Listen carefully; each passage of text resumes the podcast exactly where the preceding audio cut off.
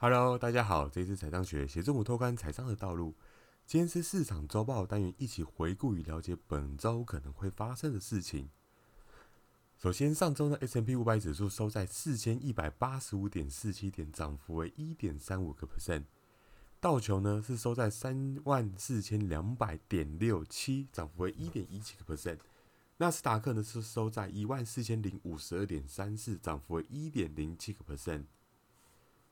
上周呢，费德呢有公布个研究报告，大家都知道，联准会的话，它常对于经济会做一些研究。上周公布的是在于 COVID-19 大流行的第一年，企业倒闭的状况。根据资料统计，美国不到两万间的企业倒闭，比预期的真的还要少很多。因此呢，对于失业率的影响，可能相对真的比较少。在早期，大家对于商店街或者 shopping mall 实体通路的一个倒闭潮是相对预测比较严重的。其实啊，在美国每年约有六十万间企业倒闭，其中呢绝大多数都是小型企业。研究人员这边估计呢，从去年三月到今年的二月，这个数字可能会高出四分之一到三分之一。那预计呢有包括就是实体通路的理发店、美甲。还有从事亲密接触的一些服务中，会有超过十万家公司倒闭。那基本上这些产业也是受到疫情冲击最严重的一个行业，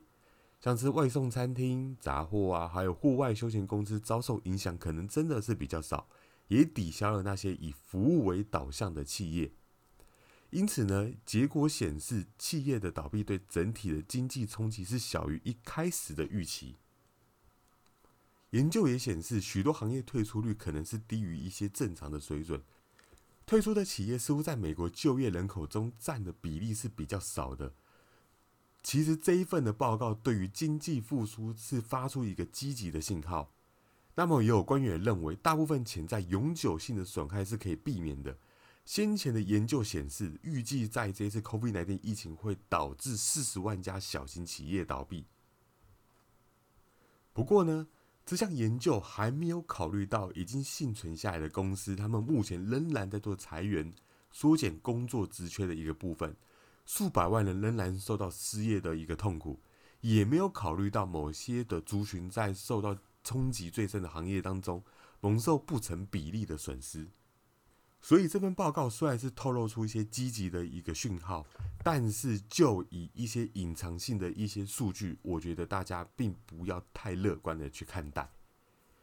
至于上周呢，美债的殖利率它是明显的一个下跌，那到底发生什么事情呢？从最高的一点七零三来到最低的一点五六六，那跌幅也差不多有来到十三点七个 percent，这个对于殖利率来讲是非常大的跌幅。美股投资者呢，原本是非常担忧这个一系列强劲的一个美国经济的数据会再度点燃美债收益率的一个涨势，也威胁到高估值的成长股。但结果是我认为大家都多虑了。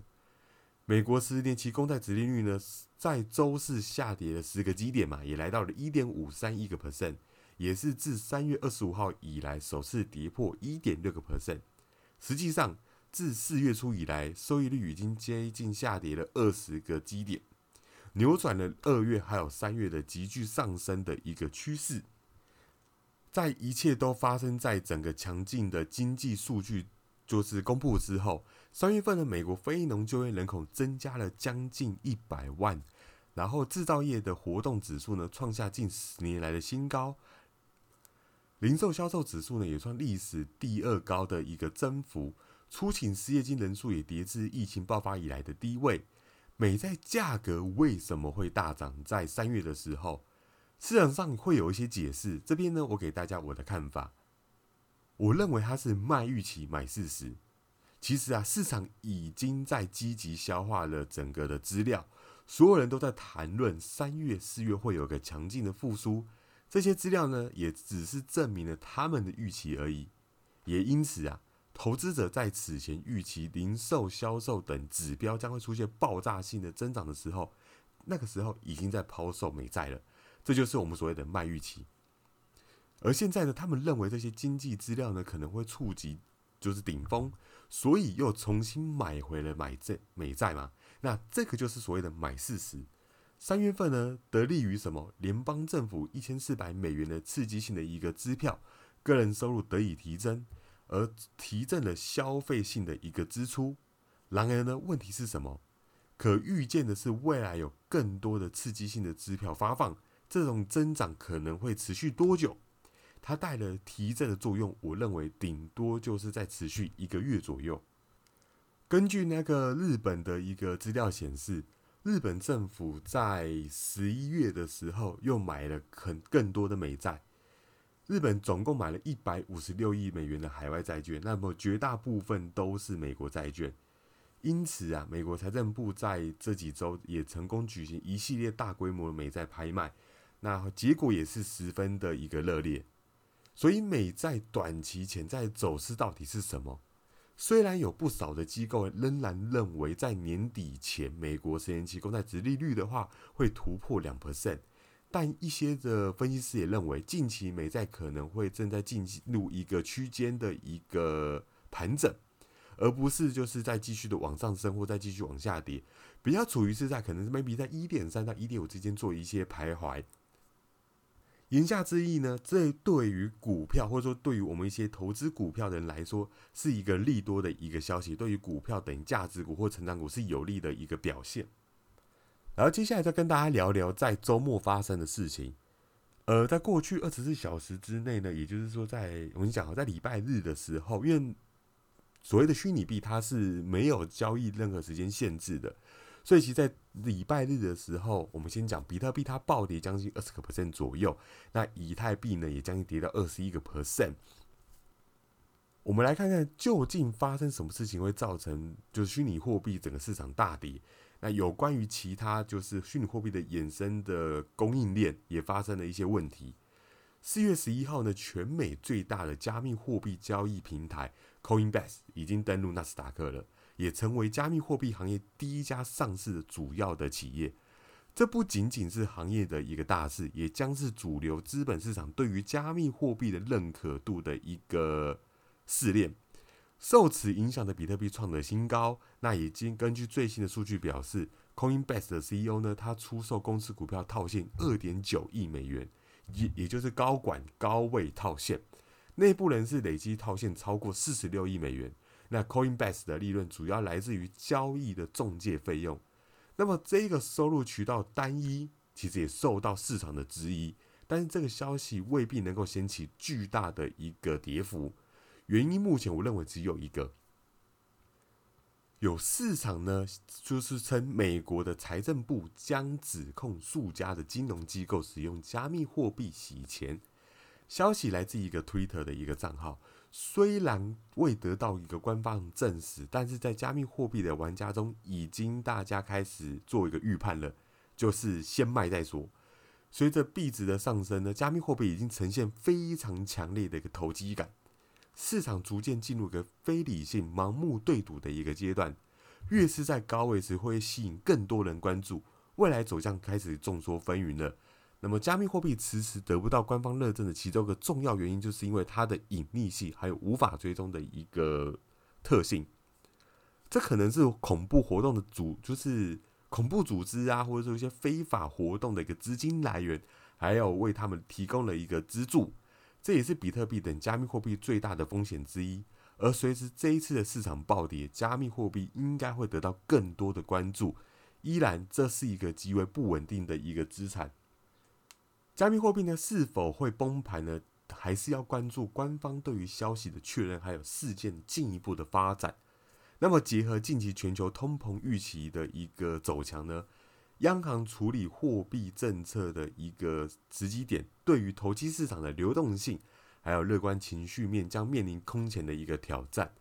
若进一步出现收紧流动性的一个谈论啊事件或这些举动的话，加密货币市场走势可能面临巨大的震荡，牛市格局一定会改变。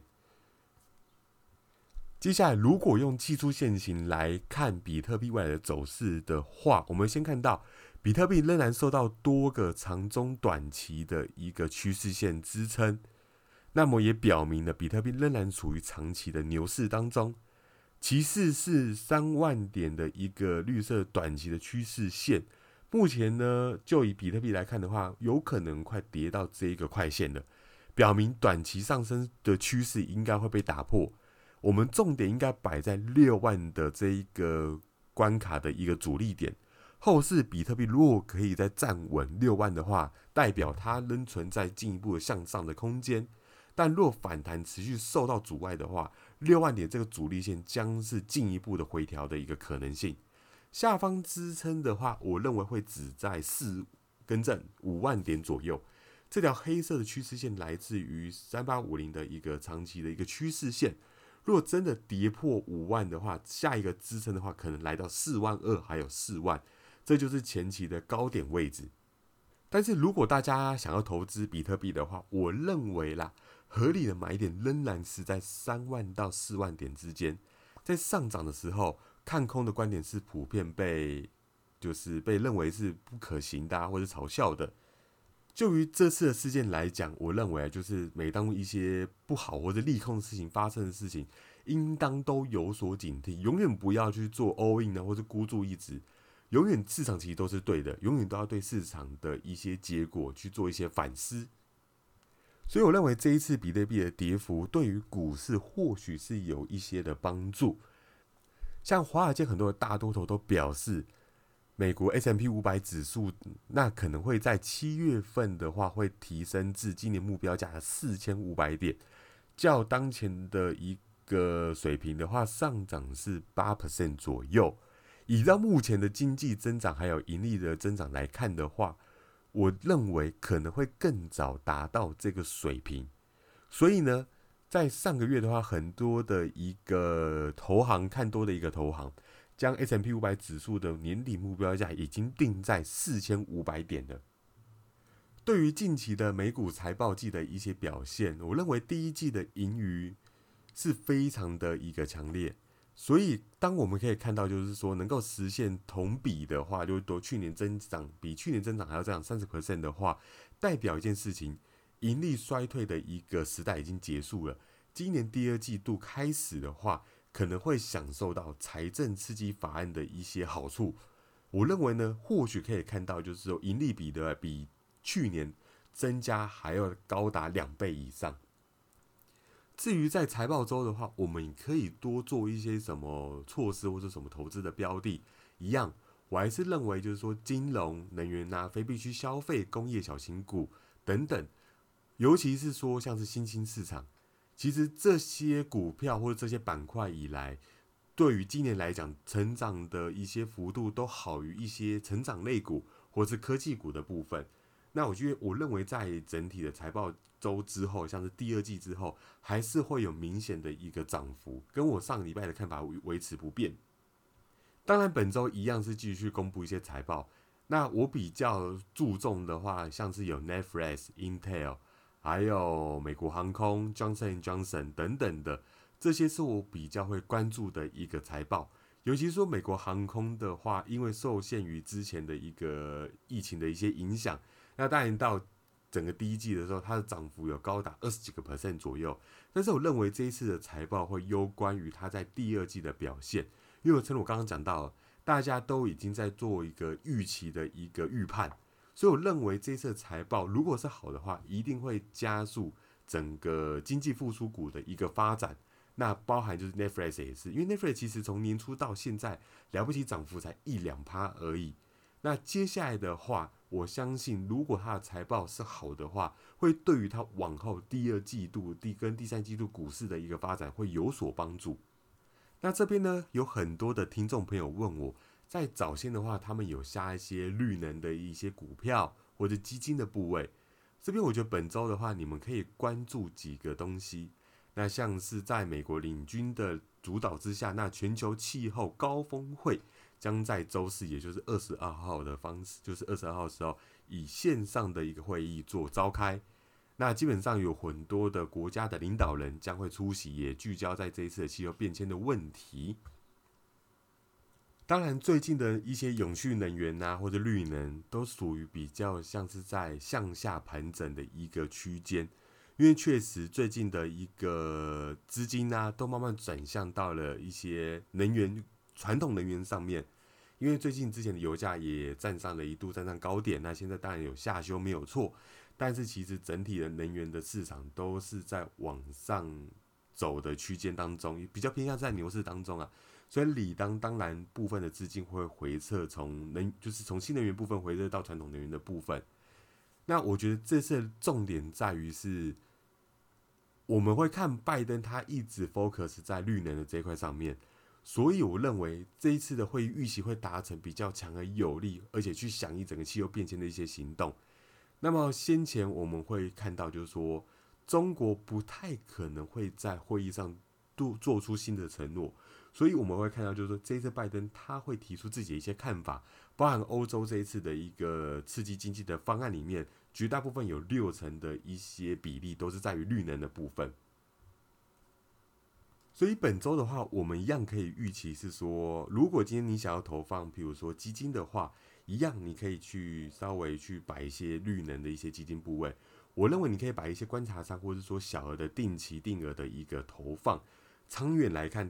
绿能这一块，或者说干净能源这一块，其实长远的趋势绝对是不变。那也不要担心说近期的下修影响到你未来的一个看法，因为这个其实真的是一个趋势。那当然，外资起头难，在这个趋势发展的时候，前面一定是比较慢、比较复杂。我认为在这时候小型投放的话，对你们的 portfolio，对你们的一个投资组合来说，不会是太差的一个表现。所以绿能，我认为是可以可以定期定额的一个标的，因为确实在以前绿能发展不起来，是因为没有得到政府的支持。但现在，比如说美国政府、欧洲的政府、欧盟整体是对于绿能是有 support 的一个状况出现。所以我觉得绿能未来表现不会太差。那接下来是投资基金或者股票的部分，诚如我刚刚有跟你们大家提到的，像是非必需消费啊，或是消费金融啊，或是工业啊、小型类股等等的，或者一些价值股的部分，这些都是可以你们可以去做布局或去做投放的。因为这几个板块针对于第一季来讲，确实跑赢一些高成长股或者科技类股。所以如果你今天想要去做，科技类股投放的话，一样我还是老生常谈。你可以先从那五大股票来开始做投放，像 FANG 那几个五大股票。那如果你要买基金的话，还是我认为去买一些消费题材的，像是紧凑环球消费啊，然后或是美国价值股的这些部分都可以。我刚刚讲到 S M P 五百指数在今年还是被看好的，所以或许去买一些大型的一些机构，我觉得会对你们的一些。Portfolio 会比较有明显的帮助，然后再就是说，能源最近要不要进场？最近能源有稍微有回落的一个趋势，因为已经没有更多的利多消息在支撑他们了。如果你在一月的话有跟着我一起进入到能源这块市场的话，你们或许可以开始分批的把你们获利的部分稍微做一个出清，留下一部分的观察商看一下后续的走势怎么样。那么也感谢这次的收听。那喜欢的朋友可以帮我点击关注以及分享，还有追踪我的 IG，我会不定时更新投资场上最新的资讯。那我们下次再见喽。